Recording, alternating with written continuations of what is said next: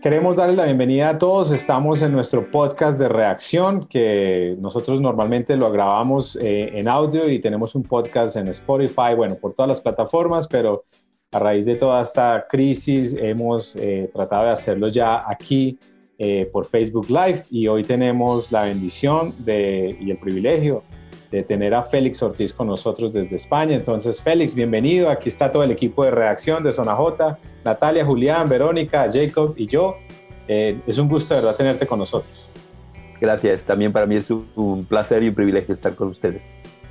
Bueno, eh, nosotros, eh, la verdad, lo único que queremos estar nosotros haciendo hoy es simplemente escuchando las aparecen solo las fotos de nosotros porque lo que queremos es escucharlo y, y bueno, que el Señor nos, nos habla, hay mucha gente conectada, mucha gente que nos sigue y pues toda esta temática del coronavirus y la, la vida en tiempos de coronavirus, eh, pues ha cambiado, todo esto ha cambiado, el mundo venía en un cambio eh, pues rápido, pero esto yo creo que lo que ha hecho es acelerar mucho más el proceso de una nueva vida y lo que era normal para nosotros ya no va a ser tan normal.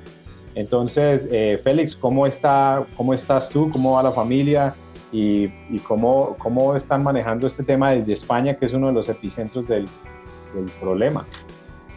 Bueno, pues nosotros gracias por preguntar. Realmente estamos bien. Lo que es mi familia directa, lo que es mi esposa, mis hijos, mi nieto, estamos bien. Uh, mi hijo pasó tal vez la enfermedad con síntomas muy, muy, muy benignos, sin que hubiera mayores consecuencias mi nuera es médico, está en un hospital cada día, pues trabajando ahí, luchando. Y gracias a Dios eh, él ha mantenido y de momento pues no tiene ningún problema. En España estamos en una situación pues muy, compleja, como ustedes saben, llevamos 21 días metidos en las casas y eso no deja de generar tensión, agotamiento físico, emocional, mental y después toda esta invasión de noticias constantes a través de las redes, a través de los medios de comunicación. Sí que es un tiempo pesado, yo diría, y difícil. Sí.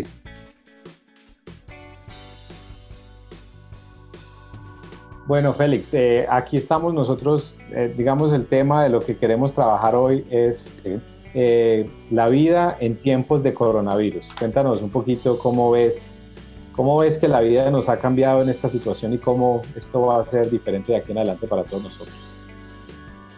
Bueno, la vida nos ha cambiado ahora yo creo que la pandemia nos ha hecho parar, ¿verdad? Y nos ha obligado al confinamiento y nos ha obligado a no poder hacer lo que es nuestra vida normal y cotidiana. Pero de todas maneras, ah, yo no estoy seguro de que cuando volvamos a la normalidad mm, las cosas vayan a cambiar. Yo creo que el hombre tiene una gran capacidad de continuar adelante y este tiempo mm, lo podemos pasar con mucho dolor, en el sentido de las personas que están enfermas, con mucho sufrimiento, entendiendo que el dolor es la dimensión física y el sufrimiento es la dimensión emocional, espiritual. Yo creo que ahora todos estamos padeciendo eh, o una u otra, ¿verdad? Estamos también con cierto grado de frustración, de angustia, pero honestamente yo tengo muy poca fe en que las cosas vayan a ser diferentes cuando todo esto haya pasado he oído a mucha gente eh, diciendo, bueno, tenemos ganas ya de volver a la normalidad. Me preocupa que también la iglesia tiene ganas de volver a la normalidad y que no aprendamos nada de todo lo que estamos viviendo, ¿verdad? Que echemos de menos nuestros templos, que echemos de menos nuestras actividades, nuestras agendas repletas, locas, nuestro poco tiempo para estar en familia, nuestro poco tiempo para reflexionar, para pensar y que deseemos que todo vuelva a la normalidad. Y me pregunto si la normalidad es deseable. Entonces, Andrés, me tienes que eh, ayudar un poco. No sé si el ritmo de, este, de, de, esta actividad es que hacemos preguntas y respuestas o cómo lo hacéis normalmente. Pues normalmente, no, normalmente nosotros hablamos todos de todo y eso es una locura, pero lo que queremos hacer hoy es más escuchar pues muchas de las ideas que, que tú tienes y, y, interactuar con algunas preguntas que nosotros tenemos. Eh, eh, yo comienzo, por ejemplo, con el tema de la iglesia. Eh, pues aquí todos servimos en la iglesia, somos pastores y bueno, de alguna manera estamos en, el ministerio como tal. y yo he pensado mucho en la iglesia en este tiempo, cómo la iglesia tiene que cambiar? ¿Qué tanto va a afectar lo que está sucediendo ahora a la iglesia en general? Porque esa es una pregunta que, no sé, yo, yo lo veo desde este punto de vista. En Colombia y digamos en Latinoamérica, el auge de las mega iglesias es, es muy fuerte. Eh, algunos las critican, otros dicen que es un avivamiento, pero a mí me parece que, que, esto hace que la iglesia cambie, la gente va a cambiar. Yo no sé si la gente va a estar muy contenta de ahora en adelante en irse a meter en un auditorio con 5 mil o 10 mil o 20 mil personas al mismo tiempo. Entonces, ¿qué tanto esto tiene que cambiar la forma en la que hacemos iglesia? Ya, la verdad es que ahí está mi, gran duda. Yo creo que ahora todos estamos experimentando que se puede ser iglesia de una manera diferente. he estado hablando con varios colegas pastores y con varios amigos y me están diciendo, nunca como hasta ahora habíamos tenido tanta preocupación por la gente, habíamos estado tan en comunicación con la gente, tan preocupados por qué es lo que la gente está sintiendo y está pensando. Se están generando redes, se está orando a través de Zoom, se están retransmitiendo los cultos. Es decir, delante de, delante de la dificultad, la Iglesia ha visto qué es lo que es esencial y qué no es esencial. A ver si me sé explicar. Podemos ser iglesias sin tener templos. Podemos ser iglesias sin tener gente a tiempo completo, aunque todos los que estamos aquí estemos a tiempo completo.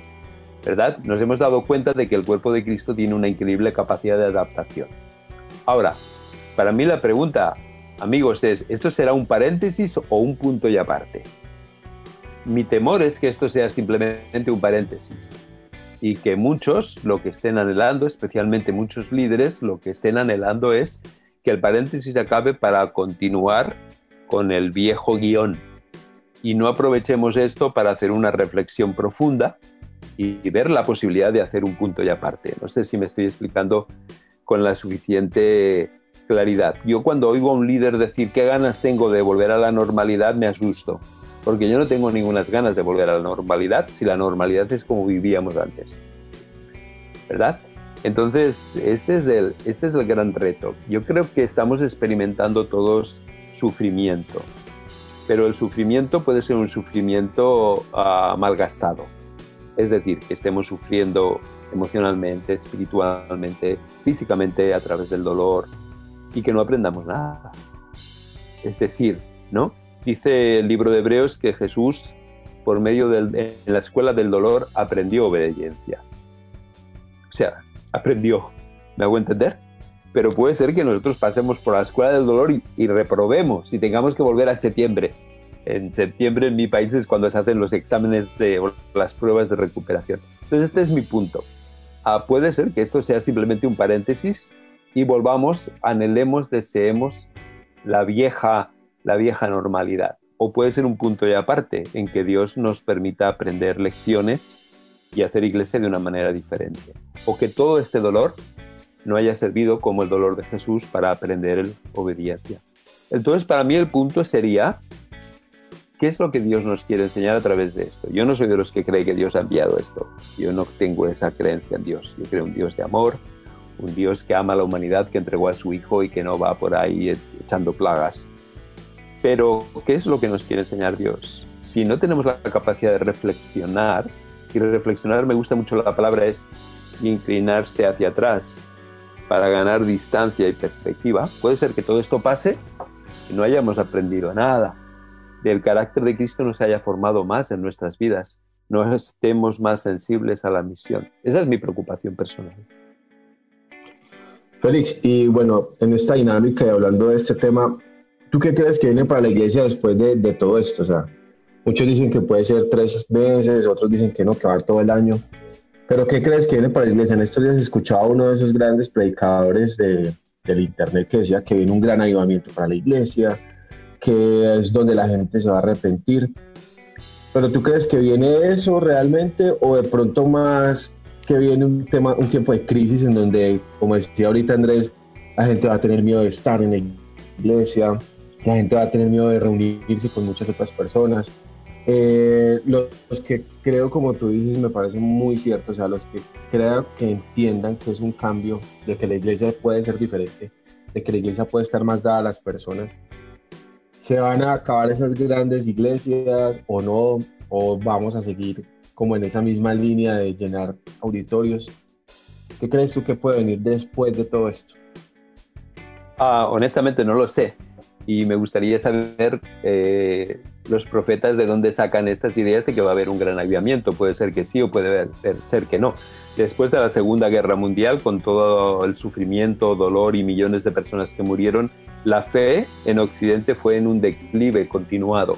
Las catástrofes, el horror, eh, las muertes del holocausto del pueblo hebreo no llevó a la gente a mayor fe, ni a mayor dedicación, ni a mayor entrega a Dios. Entonces, catástrofe y entrega a Dios no necesariamente siempre van de la mano, no siempre van de la mano. El pueblo de Israel fue estirpado en el año 70 después de la destrucción del templo de Jerusalén y no se volvió a Dios. Entonces mi punto es que nadie sabe cómo va a ser el futuro. Hasta cierto punto yo creo que el futuro dependerá de nuestra capacidad de escuchar la voz de Dios y alinearnos, ponernos en línea con lo que Dios quiere hacer no necesariamente lo que nosotros pensamos que debe de ser el futuro. Por eso, para mí es tan importante este hecho. ¿Vamos a aprender algo de esto? Ah, ¿Hay algo que el Espíritu de Dios nos quiere decir en medio de toda esta situación? Más allá de las catástrofes, las plagas y todo este discurso apocalíptico, ah, ¿hay algo más que Dios nos quiere enseñar?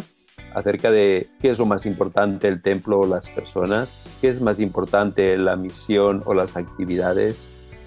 Entonces, para mí estos son los mensajes de fondo, ¿verdad? Los mensajes que tenemos que plantearnos. Y no sabemos cómo va a ser la iglesia, pero yo vuelvo a insistir, yo no quiero no volver a la normalidad. Yo quiero una iglesia más centrada en la gente, más centrada en procesos, más centrada en formar a Cristo, más volcada en un mundo necesitado, donde mucha gente pasa dolor y sufrimiento. Qué increíble oportunidad ahora para la iglesia de acompañar a la gente que sufre.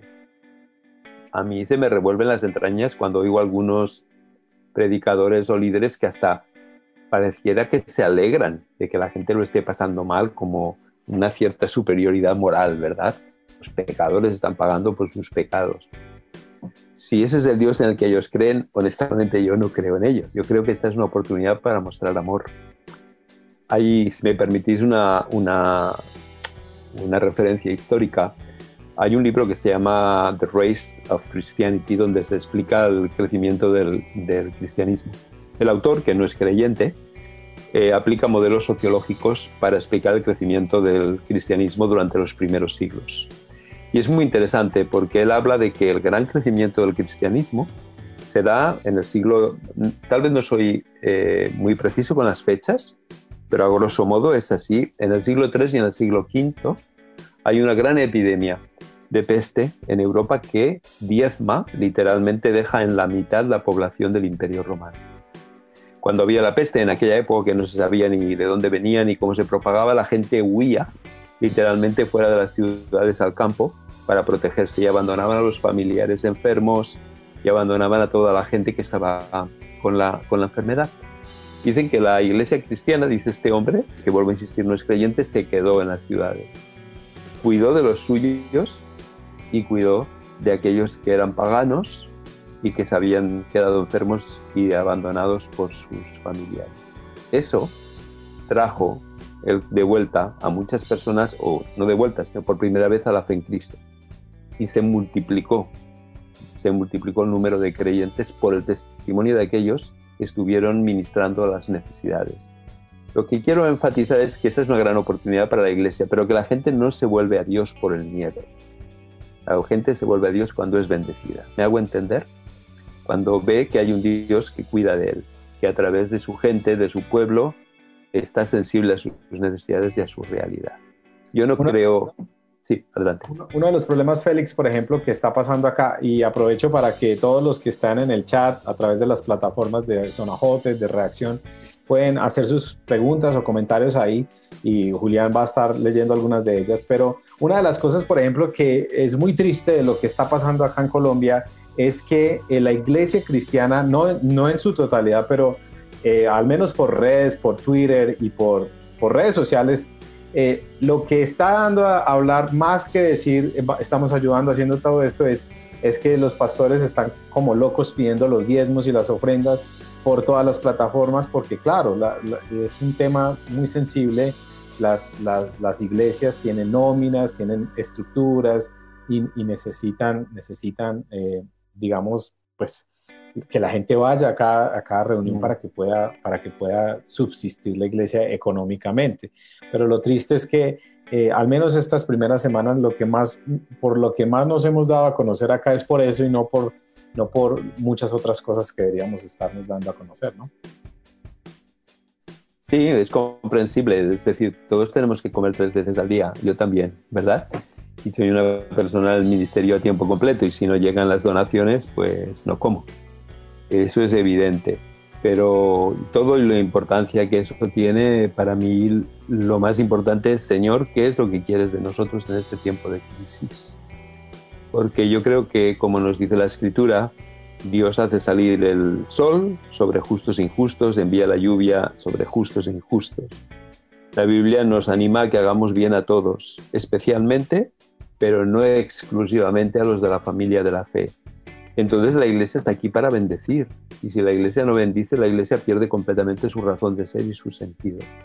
La iglesia solo tiene razón de ser si está llevando a cabo la misión de Dios.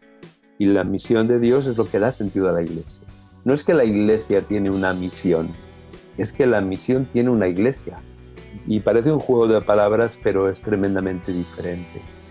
Entonces entiendo la preocupación por los diezmos y las ofrendas, por los gastos que hay, pero esto no nos puede hacer perder el objetivo. Este es un tiempo de oportunidad para decirle a la gente, Dios tiene interés, Dios cuida, Dios ama, Dios no está castigando, Dios quiere que sepamos que nos ama incondicionalmente.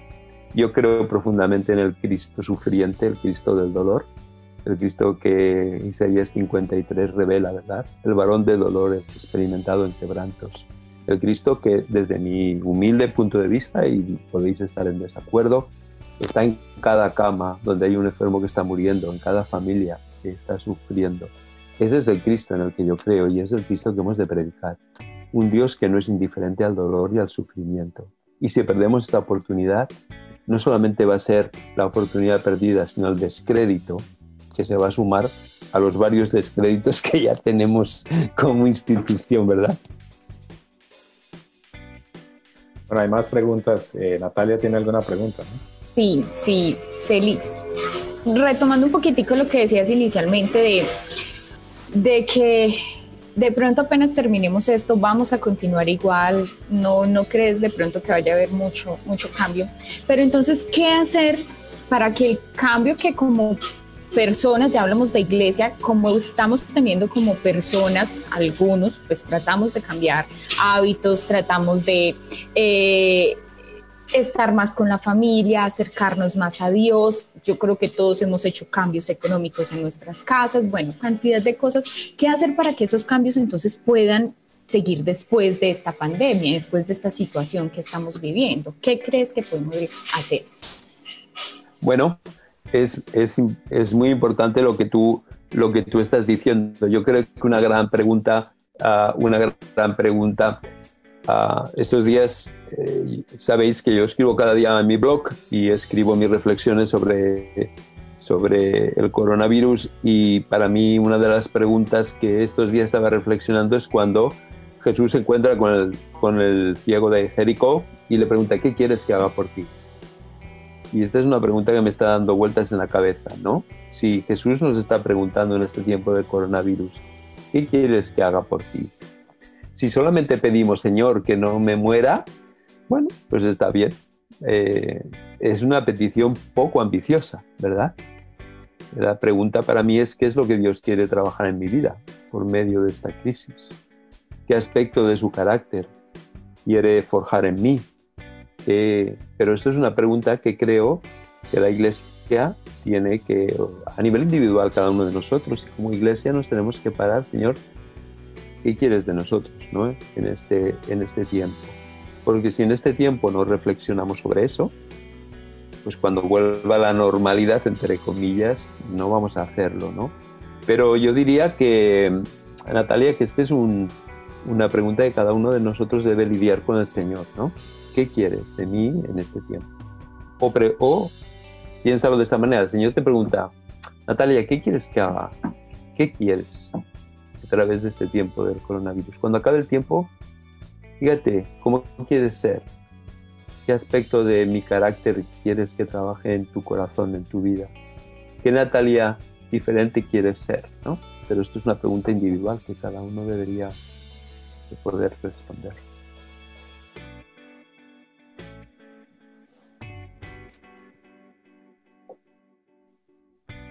Bueno, Félix, tengo una pregunta. Adelante.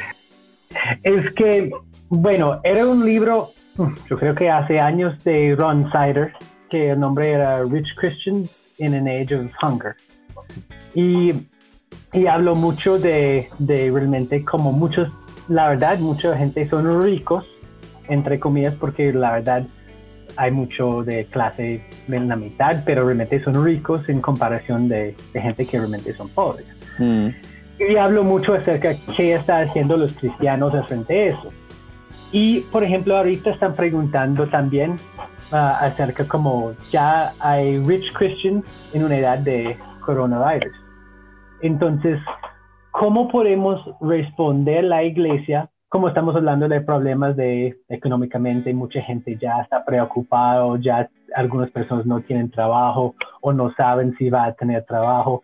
Hay mucho miedo que está llegando a muchos cristianos, pero ¿cómo podemos siguiendo como apoyando los que tienen muchas necesidades? Por ejemplo, en nuestra ciudad hay gente que nosotros trabajamos que tienen muchas necesidades y a veces es difícil porque ni podemos salir de la casa para apoyarles ya. Entonces, ¿cómo puede como la iglesia iniciar a seguir en la misión de Dios, que yo creo que es la misión de Dios, apoyar a esas personas y llevarle el Evangelio a ellos durante este tiempo, especialmente si no tienen media. Si no tienen más media, quieres decir. Sí. Si no tienen, si no tienen media o si no tienen que mono. Si no tienen maneras tal vez de conectar o ah, solo, pueden recibir llamadas o algo así, pero ¿cómo podemos apoyarles? Y, en esa pregunta, Félix, me gustaría, pues que es muy parecida, eh, digamos que la iglesia en España y ustedes que están ahí en, en el epicentro pues de la situación, eh, ¿cómo, qué, formas creativas has visto o, o, aún que, sean buenos ejemplos para nosotros de cómo la iglesia ha respondido frente a esta crisis? Ah, bueno, realmente como ustedes dicen, ah, como ustedes dicen, aquí ah, la mayoría de las personas son clase media y, tienen la posibilidad de acceder a los medios, lo cual facilita, facilita muchísimo el podernos comunicar e incluso el comunicarnos con los no creyentes, acompañarlos en su situación, en sus necesidades. Pero aquí todavía la iglesia está saliendo a las calles porque hay gente en necesidad y el gobierno tiene que cubrir esas necesidades, ¿verdad? La gente que está sin techo, aunque aquí el gobierno cobre muchas de las necesidades sociales, pero todavía hay personas que están necesitadas y están necesitadas de, de apoyo y de ayuda, me hago entender. Entonces, claro, aquí estamos tomando iniciativas y cada uno ah, busca la creatividad de la mejor manera posible. Yo no estoy donde están ustedes, ¿verdad? En Armenia y no sé exactamente cómo romper esas barreras y poder llegar a la gente necesitada. Pero creo que el primer paso es tener conciencia de que hay gente que tiene necesidad y que nosotros tenemos la responsabilidad. Entonces, si podemos unir responsabilidad y necesidad, creo que Dios dará el tercer punto, que es creatividad. ¿Me hago entender? Es decir, aquí está la necesidad, aquí está la responsabilidad y Dios tiene que generarnos la creatividad. Pero creo que nos la dará cuando nosotros tengamos conciencia de esta necesidad. Ah, si me permitís, solamente por añadir a lo que tú decías, yo creo que esta es la gran oportunidad que la Iglesia tiene de dejar de mirarse a sí misma y mirar afuera y ganar credibilidad en un mundo roto. Y, y algunas, hay algunas ideas, por ejemplo, de, de, lo que ha hecho la iglesia ya frente a eso, cómo, cómo salirnos de, de nuestro encierro, de que lo importante somos nosotros, sino cómo la iglesia puede aportar a una sociedad que está buscando respuestas, que está buscando ayuda, que no saben qué hacer, porque esto, esto ha sido lo más tenaz de, de, esta situación y es que eh, el mundo normalmente, normalmente esto podía ocurrir en, países como los nuestros muy fácilmente, pero esto ha pegado es en los países más desarrollados. En este momento Estados Unidos está viviendo una crisis tremenda, entonces, ¿cómo hacer? Ah, bueno, ah, vuelvo a insistir, es una cuestión de creatividad, pero por ejemplo, todos nosotros, no sé, aquí todos nosotros podemos salir al supermercado o a la tienda de abarrotes o a la tienda de comestibles para comprar. Eh, hay iniciativas donde la gente compra y lo deja para aquellos que no pueden pagar porque no tienen recursos o porque no tienen dinero. Hay gente que está siendo sensible a los vecinos que tienen a su alrededor y está comprando alimentos para ellos porque ya no tienen el recurso para comprarlo hay gente que está ayudando a los que están enfermos, a los que están necesitados, a los que están solos, para ah, no pueden entrar en las casas, no pueden tal vez hacer lo que, lo que les gustaría hacer en cuanto a limpieza, pero por lo menos pueden ayudar a esa persona hacerle las compras, hacerle compañía, llamar por teléfono, a hablar aunque sea desde la puerta de la casa a la puerta de otra casa. Yo creo que la gente está siendo muy creativa y si hay una disponibilidad y un deseo, Ah, no sé, yo hay muchas ciudades en América Latina donde veo que la gente vive en casas, ¿no? Nosotros vivimos mayoritariamente en apartamentos, pero en bloques de apartamentos incluso la gente no creyente está diciendo si hay necesidad de comprar, si hay necesidad de ir a buscar medicamentos, por favor llamen a tal piso, llamen a tal lugar, a, a otro de los vecinos de la casa. Eh, la gente se está organizando para ayudarse, la iglesia no puede estar al margen de esto. Y hay creyentes que están haciendo realmente esto, que continúan distribuyendo alimentos desde la iglesia en la medida en que las autoridades lo permiten. Pero claro, cada país es un, es un, es un caso único, excepcional y, singular. Y me imagino que cada ciudad también, ¿verdad? Y cada, y cada barrio, cada colonia, ¿no? Yo quería hacerte una pregunta eh, sobre un poco lo que tú mencionabas acerca de que, bueno, hay este bombardeo de noticias, la gente tiene eh, todo el tiempo constantemente miedo, la ansiedad, los temas, por ejemplo, como los ataques de pánico y todo eso. Y ya pues a nivel como personal o incluso de la misma iglesia en España, ¿qué los ha mantenido fuertes? ¿Qué pasajes de pronto eh, los han, les han dado esperanza? ¿Los han, eh, sí, los han mantenido fuertes en estos tiempos? Bueno, uh, nosotros estamos haciendo, cuando digo nosotros, la gente con la que trabajo, Alex San Pedro y otros que conocéis y que formamos parte de esta Band of Brothers, eh, estamos haciendo mucho énfasis en ayudar a la gente a poder gestionar su situación emocional, ¿verdad? Para mí, a mí me gustaría dar algunos consejos que pueden ayudar. Eh, yo no creo que sea positivo crear falsas expectativas. En primer lugar, no crear falsas expectativas. Yo he escuchado y he visto por las redes, eh, la peste no asolará tu morada, tu izquierda caerán mil y a tu derecha diez mil, pero a ti no te tocarán. Honestamente, esto no es cierto. Es decir, la enfermedad puede alcanzar a cualquiera. Que enfermes no es una cuestión de falta de fe o, o no falta de fe. En mi iglesia ya ha comenzado a morir gente, ¿qué pasa? Entonces, cuando creamos la falsa expectativa de que la sangre de Cristo te cubre y nada va a pasar, eso es crear unas falsas expectativas y cuando el dolor llega a la vida de las personas, entonces no hay respuesta. Pero, ¿qué hacemos para gestionar las emociones? Aparte de no generar falsas expectativas y lo que diría eslogans de victoria, ¿verdad? Gritos de victoria. Uh, aparte de no generar eso, sino tener una sana perspectiva y una buena exégesis bíblica, yo diría que hay tres cosas que pueden ayudar. La primera es que sentir emociones es algo legítimo. Tener miedo, tener pánico, tener ansiedad, tener afán, es legítimo. No es falta de fe sentirse así. No es falta de fe el sentir que el mundo se te hunde, tener miedo por lo que le pueda pasar a tus hijos, tener miedo por lo que le pueda pasar a tu empleo. Eso no es ilegítimo, eso no deshonra a Dios, eso no es falta de fe. Dios nos ha hecho seres emocionales. Recuerden que Jesús sufrió emociones. Mi alma está angustiada hasta la muerte, dijo en Getsemaní. Los salmos de David, los salmos imprecatorios. A Jeremías abre su corazón a Dios después de la destrucción de Jerusalén, ¿verdad? El profeta Bakú grita, ¿hasta cuándo, Señor? ¿Hasta cuándo? Entonces yo creo que hemos de eh, decirle a la gente que tus emociones son legítimas, que tienes derecho a experimentar lo que experimentas y lo que sientes y que eso no es falta de fe. El problema no son las emociones, el problema es gestionar las emociones, para que las emociones no nos destruyan.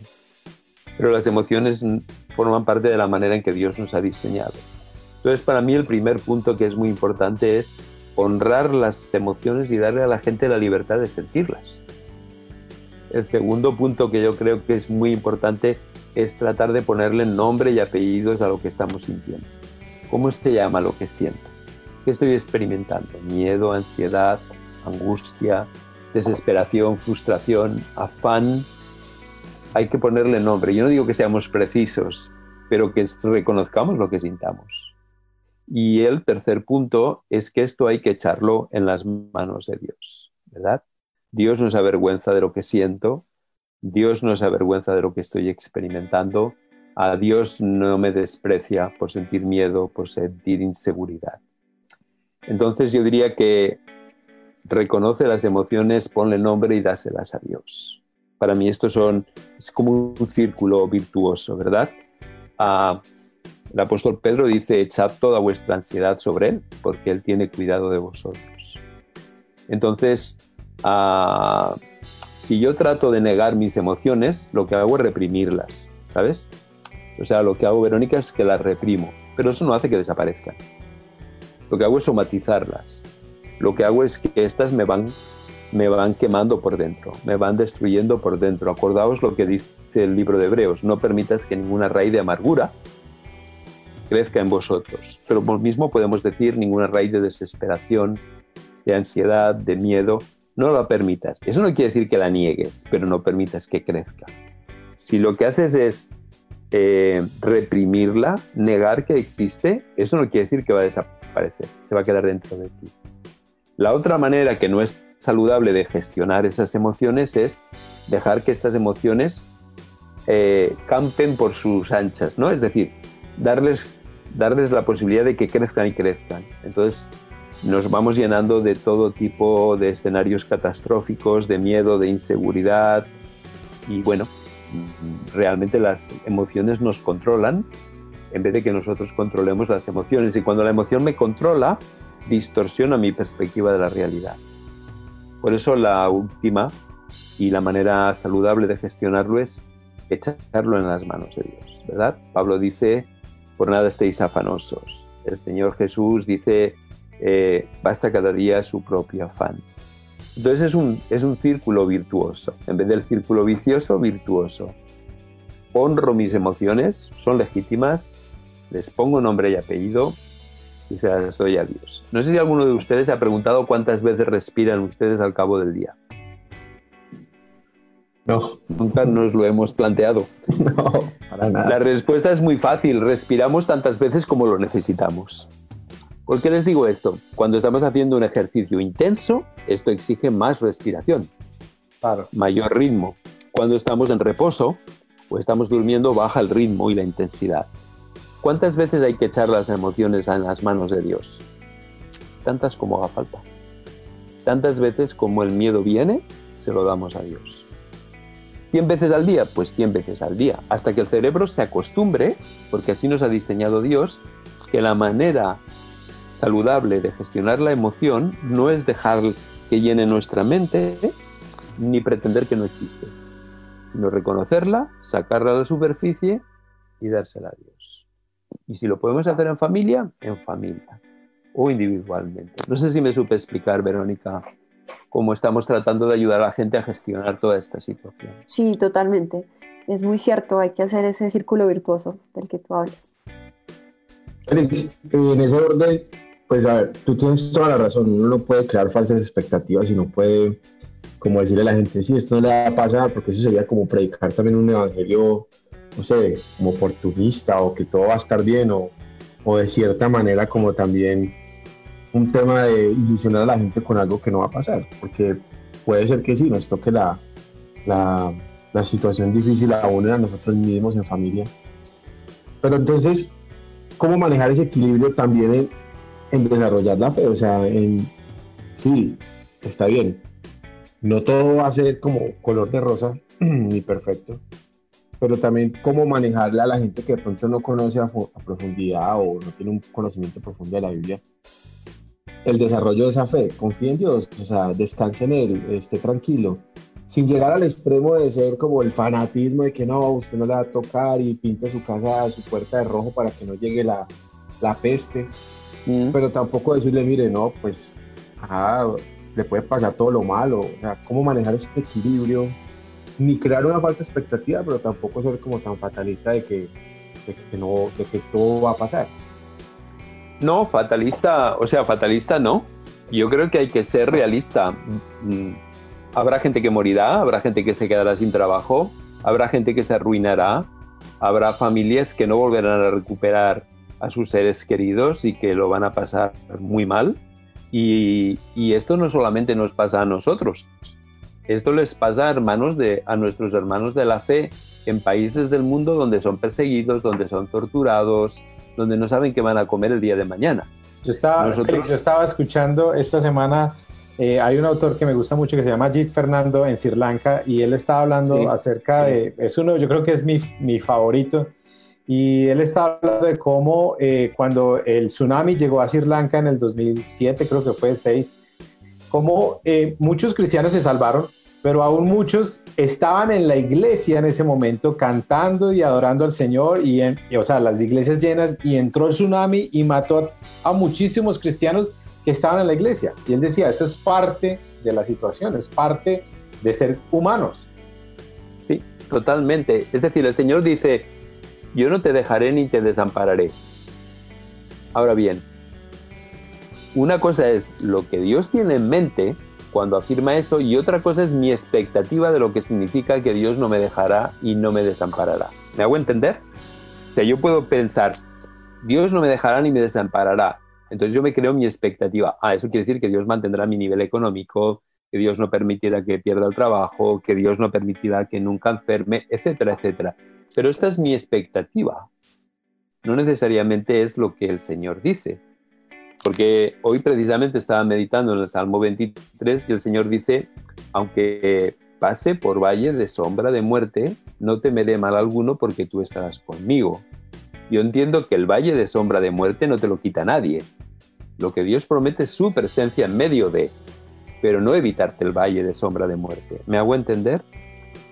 Entonces hemos predicado mucho una teología de la prosperidad, de bendición y bendición, y no hemos predicado una teología del dolor. Y cuando el dolor golpea nuestras vidas, entonces no sabemos qué hacer. Y tú dices, ¿cómo enseñar a los creyentes? Bueno, muy buena pregunta. ¿Estamos enseñando a los creyentes para la madurez o para la dependencia? ¿Estamos haciendo que el creyente dependa del sermón del domingo de victoria en victoria? ¿O les estamos enseñando a que su fe esté establecida sobre la roca? Y eso nos improvisa. Fíjate que precisamente lo que las crisis hacen es que las crisis ponen de manifiesto la calidad de lo que somos. O sea, la crisis no queda nada, no crea nada. A ver si me hago entender. Cuando la crisis viene, lo único que hace es sacar a la superficie tu realidad y mi realidad. Y ahí está. Es decir, ¿somos lo suficientemente maduros? ¿Está nuestra casa edificada sobre la roca o sobre la arena? La prueba lo pondrá de manifiesto. Y yo no creo que Dios envíe las pruebas. No soy de los que creen esto, que Dios envía las catástrofes. Pero sí creo que Dios nos habla a través de las catástrofes. Y esto está poniendo de manifiesto cuán sólida es nuestra fe en el Señor, ¿verdad? Porque el miedo y la inseguridad es normal, pero gestionarlo con el Señor debería de ser nuestra respuesta natural. ¿no? Pero antes de seguir ahí, ah, me gustaría comentarte una pregunta que está en el chat y es que nos preguntan qué libros o qué, digamos, bibliografía recomendarías para este tiempo de fortalecer la fe, bueno, aparte de la Biblia. ¿Qué otro tipo de libros podríamos recomendar a la gente que pueda leer, que se pueda fortalecer y que pueda entender toda esta perspectiva de la que estamos hablando? O sea, honestamente, yo creo que hay que leer la Biblia. Este es el gran problema. Hay que leer la Biblia. Es decir, antes no sé quién de ustedes mencionaba de toda esta saturación que hay a través de los medios sociales, de las redes sociales, de la televisión. Yo diría leamos menos, veamos menos la tele y leamos más la Biblia. Yo diría que tengamos una dieta equilibrada, ¿verdad? Pongamos que por cada hora de televisión pasemos 15 minutos de Biblia, pero lo digo con todo el respeto, ¿eh? pero no quiero recomendar ningún, ningún libro. Yo creo que hay que volver a la Biblia y hay que volver a, a Jesús y ver cómo Jesús manejaba todas estas situaciones. Hay que dejar de agarrar pas- pasajes del Antiguo Testamento de aquí y de allá para edificar una teología y volver más al Jesús de las Escrituras, ¿verdad? Al, permitidme que vuelva a insistir, al Jesús humano, al Jesús que entiende y comprende nuestro dolor, porque Dios no lo libró de la muerte, ¿verdad? Incluso se sintió abandonado y, y desamparado de parte de Dios, ¿no? Se sintió así. De pronto este es un momento también para algunos libros aún de la Biblia que ni siquiera que uno nunca o que la gente uno no escucha mucha predicación de libros, por ejemplo, como Lamentaciones o libros Habacuc, o libros Job. Sofonías, que son libros que hablan acerca del dolor y de la, de la, de la tragedia humana. sí, o el libro de Job, que sufre injustamente, ¿verdad? Exacto. Sí. Félix, yo tengo una pregunta con respecto a, pues, como para ir ya finalizando algunas cositas, pero con el tema de iglesia, porque digamos que a nosotros nos reúne, pues, es, es el tema de, de, de pensar la iglesia, de repensar lo que está sucediendo. Yo creo que si la iglesia en este momento no, no, no hace cambios y pretende pensar que, que apenas pase la cuarentena o pase esto, volvemos a hacer lo mismo de antes, ahí creo que vamos a perder muchas oportunidades. Eh, alguien en el chat, Santiago escribió, dice, ¿qué cosas cree que debe cambiar la iglesia en América Latina? Porque lo, está, lo estamos preguntando a alguien que está en Europa, que la iglesia es muy diferente allá. Eh, ¿Qué cosas cree que debe cambiar la iglesia en América Latina para volver a esa esencia en medio y después de la crisis? Bueno, pienso yo para decir lo que la iglesia debería de cambiar en América, en América Latina, ¿no? Pero para mí hay tres cosas que me hacen pensar en Europa y que creo que son aplicables también para América Latina. Yo, yo miro al Antiguo Testamento y en el Antiguo Testamento veo tres cosas. Una veo que hay lugares sagrados, primero el tabernáculo, posteriormente el templo. Veo también que hay una casta sacerdotal, los sacerdotes que son los que ocupan el lugar principal y los levitas, y veo que hay días y fiestas especiales. Entonces creo que Jesús vino a cambiar todo esto, ¿verdad? Creo que vino a sustituir el templo porque somos moradas del Espíritu Santo. Creo que vino a cambiar la casta sacerdotal por hacernos a todos reyes y sacerdotes. Y creo que vino a cambiar los días sagrados porque 24 horas al día, siete días a la semana vivimos en el lugar santísimo, porque somos templo del Espíritu Santo. Entonces yo simplemente diría que analicemos el modelo a la luz de estos tres principios, ¿no? ¿Dónde reside Dios? ¿Quiénes son los sacerdotes? ¿Verdad? ¿Quiénes son los sacerdotes y cuáles son los días sagrados? No es una tontería, yo no estoy diciendo que quitemos el domingo, estoy diciendo que Dios tiene que estar presente y necesitamos una santidad de la vida cotidiana, una santidad del trabajo, una teología del trabajo, una teología de los estudios. Hemos de dignificar y hacer santa la vida cotidiana y no solamente el domingo.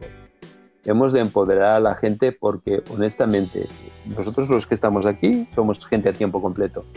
No somos mejores ni superiores espiritualmente al que es un, un médico, una enfermera, un, que tiene una tienda, el que conduce un taxi, el que maneja un camión. No somos superiores y hay que darles un sentido de, eh, de ministerio a toda esta gente, que es la perspectiva bíblica. Y después entender que somos morada del Espíritu Santo y que el Espíritu Santo no solamente habla a los pastores. Mis ovejas oyen mi voz y la reconocen. Y el Espíritu Santo es dado a todos los creyentes y Él dice que Él nos guiará toda la verdad y nos enseñará todas las cosas. Para mí, en la medida en que como iglesia somos fieles a esto, somos una iglesia que preva prevalecerá. En la medida en que nos alejemos de eso, somos una iglesia que sucumbirá. Y Dios levantará otro pueblo. No seamos tan ilusos de pensar que sin nosotros Dios no puede hacer nada. Hasta la de las piedras Dios puede levantar un pueblo. Pero creo que eso es, es importante, ¿no? Pero no sé si he respondido bien tu pregunta con estos tres aspectos. Y yo tengo, tengo otro que es algo similar que estás hablando más temprano. Y es que muchos cristianos están diciendo que eso es una enseñanza apocalíptica, que ya está llegando el fin del mundo, que casi esto siempre pase cuando hay algún terremoto o cualquier cosa que llegue. Hay muchos que dijeron, estamos en los últimos tiempos. Ese es el final del mundo, entonces ya, Cristo Jesús va a llegar. ¿Tú qué crees? Es, una pregunta, es una pregunta comprometida. Yo creo que el mundo está mejor ahora de lo que ha estado nunca antes nunca ha habido tantos, eh, hay menos índices de pobreza ahora de lo que ha habido antes, la medicina llega a más gente, la riqueza está más distribuida, ah, hay más conciencia de luchar contra las injusticias. Entonces, ah, para mí, si comparamos esto con, los, con el contexto donde nació la fe cristiana, donde la mayoría de las personas eran esclavas y una pequeña élite era la que dominaba todos los recursos y donde no había acceso a la salud, ni a la educación, ni a nada, entonces yo creo que el mundo está mucho mejor. Hay una cosa muy interesante, y si me permitís hacer este planteamiento, en nuestro país es probable que la economía mm, sufra muchísimo. ¿sí? Pero ¿sabéis por qué está sufriendo la economía? La economía está sufriendo porque estamos dando prioridad a la vida de personas mayores a una costa de que la economía se hunda. Es decir, si fuéramos evolucionistas puros y duros, y fijaos la contradicción que vive la sociedad, el evolucionismo lo que dice es la supervivencia de los más fuertes. ¿Me hago entender? Entonces, si mueren 200.000, 300.000 o 400.000 personas, bueno, forma parte del proceso evolutivo. La propia naturaleza va eliminando a aquellos que no tienen la capacidad de adaptación. Pero si estamos priorizando la salud en vez de la economía y la salud de aquellas personas que además tal vez son las menos productivas, es porque hay unos valores cristianos en la sociedad, como la compasión, la misericordia, la dignidad del ser humano. Pero esto no nos viene ni de Grecia, ni nos viene de Roma, ni nos viene de las culturas precolombinas. Esto nos viene del cristianismo.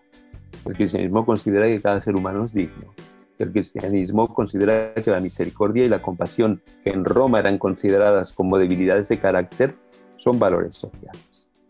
Entonces España, con todo su, si me permitís, con toda su indiferencia hacia la fe, eh, con el matrimonio gay que a tantas personas espanta, ¿verdad?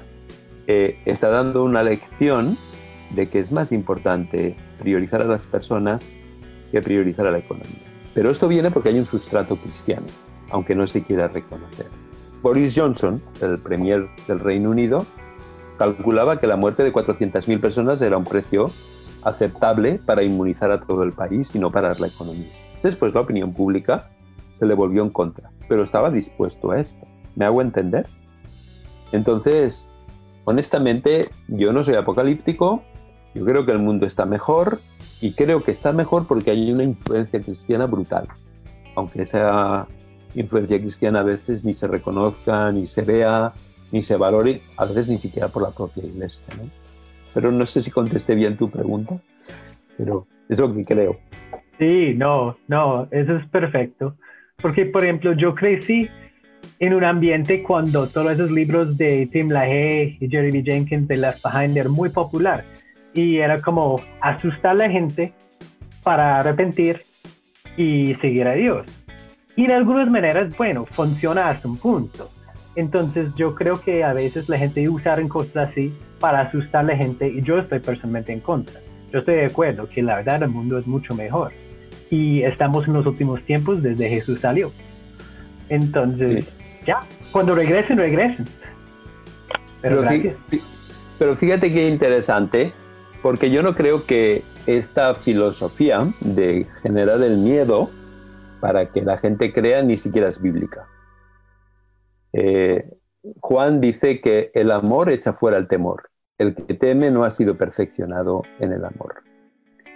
el miedo no es la estrategia bíblica. La estrategia bíblica siempre es el amor. el amor incondicional. La estrategia bíblica es la gracia.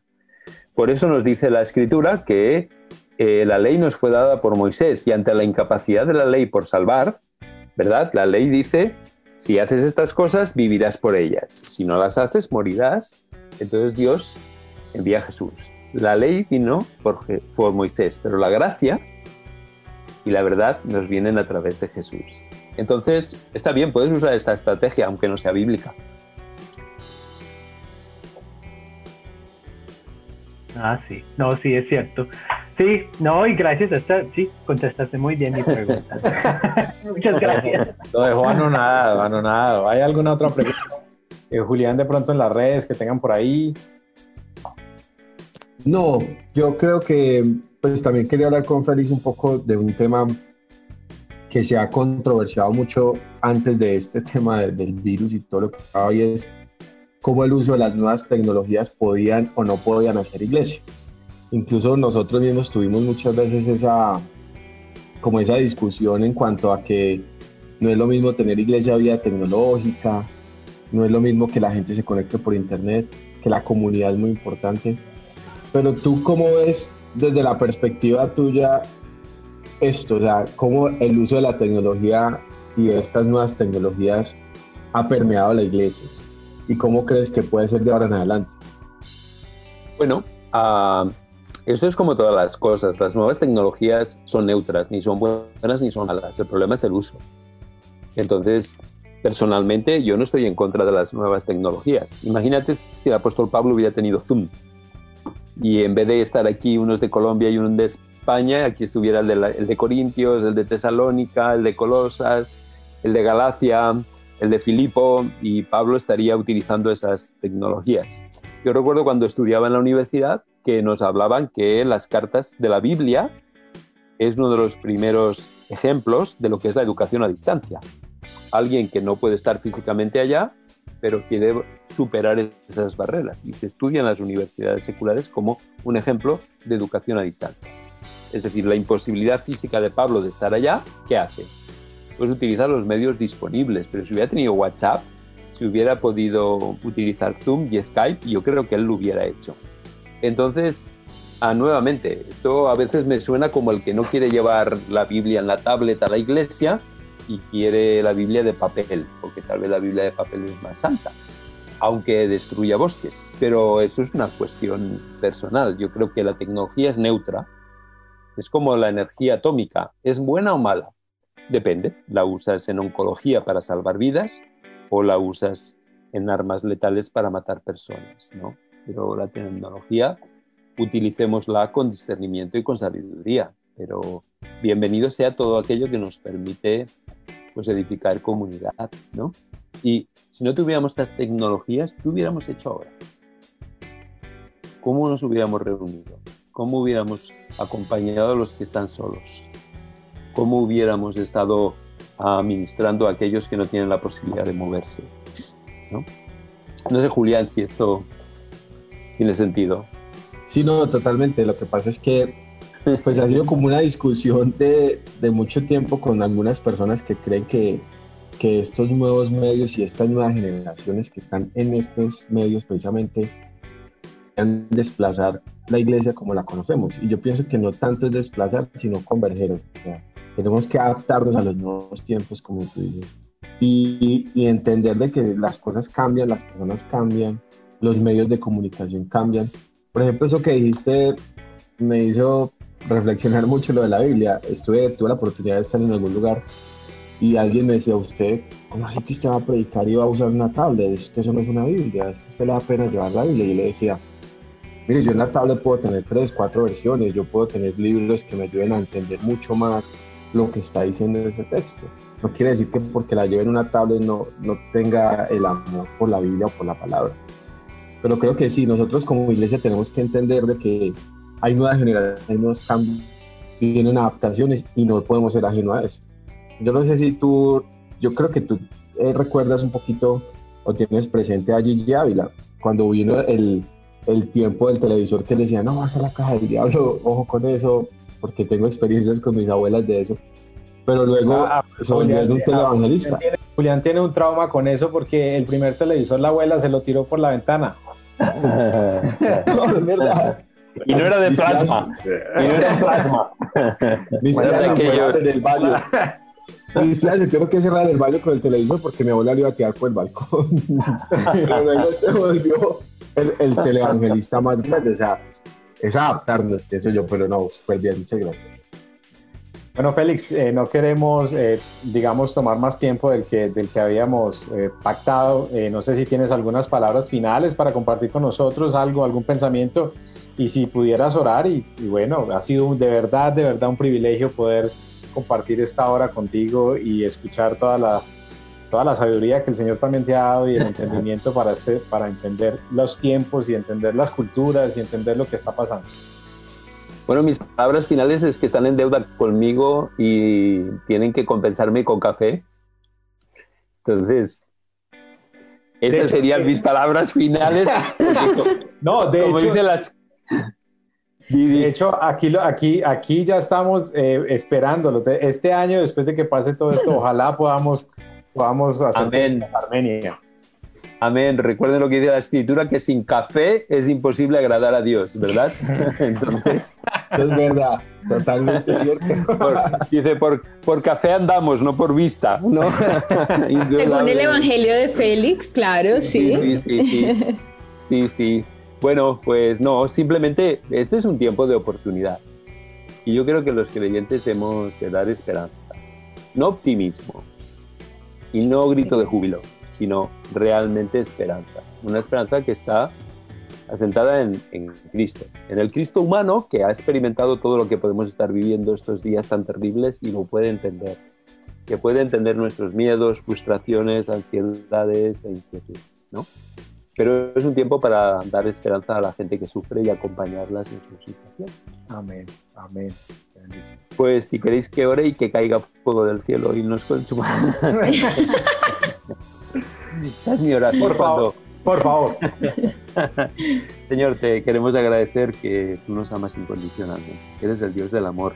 Eres el Dios que no odia a nadie, sino que ama a todo el mundo y entrega a su Hijo por todo el mundo. Ayúdanos como iglesia a ser de bendición para la gente que está sufriendo y lo está pasando mal. Ayúdanos a llevar esperanza. Ayúdanos a llevar al Cristo que ama y que entiende, Señor. Y toca los corazones de las personas que no te conocen con tu amor y con tu gracia. Te lo pedimos en el nombre de Jesús. Amén. Amén. Amén. Bueno, queda pendiente ese tintico. ¿eh? Aquí en Armenia, claro. Amén. Amén. en, en, en pronto, en pronto. de verdad, muchas gracias por el tiempo. Dios. Y bueno, qué bendición poder estar juntos y poder haber podido compartir este tiempo. Eh, por acá lo esperamos en Armenia y cualquier cosa nos pega el gritico que estamos pendientes para cualquier otro momento que tengas para hablar con nosotros. Muy bien, muchas gracias. Que el Señor les guarde. Félix, Dios te bendiga. Chao, chao, muchachos.